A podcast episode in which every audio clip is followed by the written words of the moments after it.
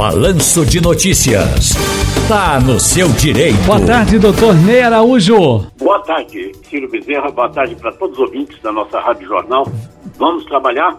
Vamos trabalhar sim, já vou pedir aqui por gentileza para a gente já deixar também o telefone, os telefones aqui no gancho, para as pessoas poderem ligar e participar com a gente aqui também. Enviar sua mensagem para o nosso WhatsApp 991478520 e participar com a gente a partir de agora. Quem chegou atrasado ou faltou ao serviço hoje por conta da chuva, pode ser demitido, sofreu alguma sanção da empresa, doutor Ney? Olha, nós devemos lembrar que na CLT há uma série de pautas que são consideradas faltas legais. É evidente que não está ali é, exposto quanto às chuvas, e nem poderia haver toda a previsão de, de, uma CLT. Mas nós temos que lembrar que chuvas é um motivo de força maior, então independe da vontade do trabalhador. Agora é preciso observar se aquela pessoa está fazendo corpo, corpo mole para não ir trabalhar, ou se ela realmente está impedida de sair de casa. E aí vai prevalecer também o bom senso do empregador. Se tiver algum meio de transporte que possa ajudá-lo na locomoção, então Doutor Ney, nós temos uma situação de vida, graças a Deus, melhorada. Eu não detesto hipocrisia, o senhor sabe, a gente se conhece há um bom tempo. E aí, vamos ser sinceros, hoje, não sei o senhor, mas eu, eu, eu conversei com uns dois ou três personagens da área que tem, que tem alguma coisa na vida, né? E aí estavam dizendo para mim, rapaz, não deu nem para tirar o carro da garagem hoje que eu não tive coragem. Mas a empregada do trabalho da empresa dele, o trabalhador da empresa dele, saiu de madrugada, ficou com meio, meio metro d'água na cintura para poder ficar na parada esperando ônibus que não vinha porque tinha, não tinha acesso na estrada, na BR, na passagem, no trampo sofrendo que só a gota serena para chegar lá e ele ainda ligando e dizendo: o pessoal ainda não chegou, uma hora dessa, nove horas da manhã. Eu digo: tu nem foste trabalhar, rapaz. O trabalhador sofre, hein, doutor Ney?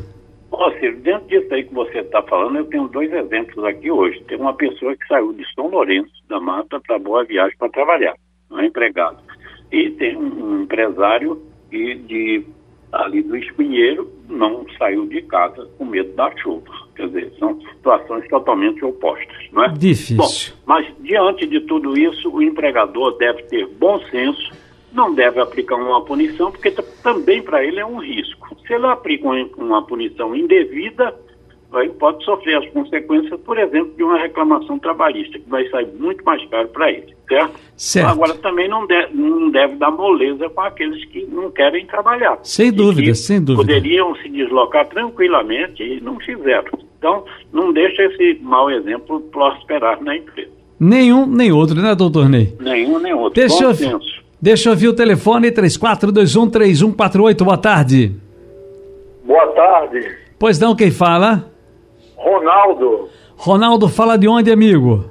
Aqui da Conda Boa Vista. Ronaldo, foi muita chuva por aí hoje também, né, rapaz? Foi demais, demais, demais mesmo. Até, graças a Deus, o tempo tá sem chover, tá, mas tá nublado.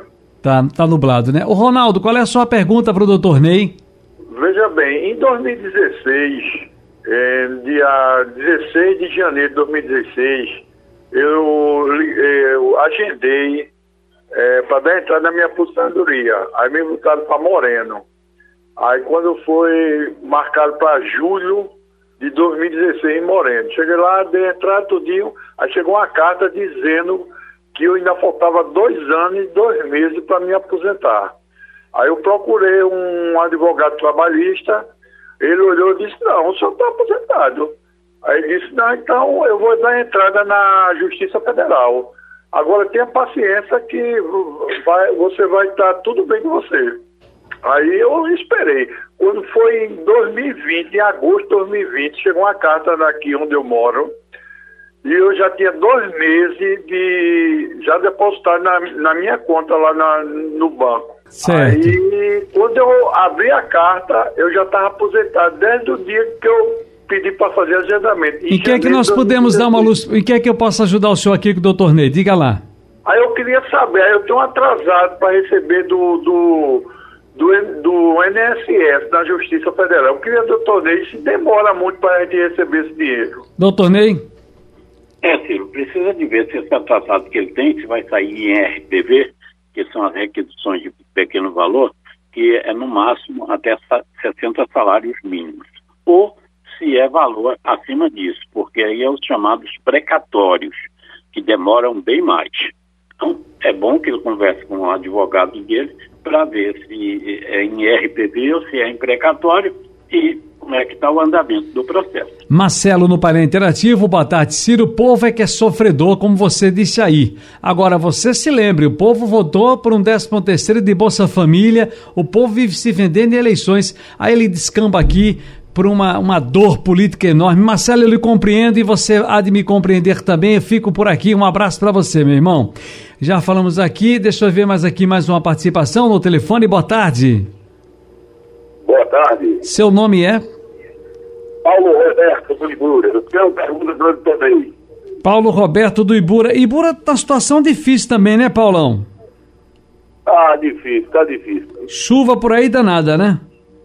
É, não, até que parou. Parou, mas, mas aquela entrada do Ibura continua um inferno. É ali a entrada, a, a entrada ali do, do, do, Ibura, ali onde tem aquele, aquela, aquela, aquele posto policial na Avenida Recife, não é isso? Exatamente, perto da Vila do Fezes. Qual é, qual é a sua pergunta para o doutor Ney? Olha, doutor Ney, é o seguinte. Eu fui aposentado por invalidez durante 30 anos. Agora, eu me reabilitei, eu fiz um curso universitário e comecei a trabalhar como professor do Estado. Aposentado e comecei a trabalhar como professor do Estado. Eu sei que há três anos atrás eu fui chamado, o MSS cortou minha aposentadoria, depois de 30 anos de aposentado. Agora, eu trabalhei, eu não sabia que não podia trabalhar. E essa é uma lei que diz que quando a pessoa é aposentador vale não pode trabalhar mais lugar nenhum. Então, cortar minha aposentadoria. Eu queria saber se eu posso reaver esta aposentadoria, porque eu continuo cego. No caso, se já tiver idade e tempo de contribuição, pode sim é, se aposentar, pode é, fazer o aproveitamento desse período que você passou aposentado por invalidez. Agora, realmente, está lá expresso na Lei de Benefícios Previdenciários, que é a Lei 8.213 de 1991.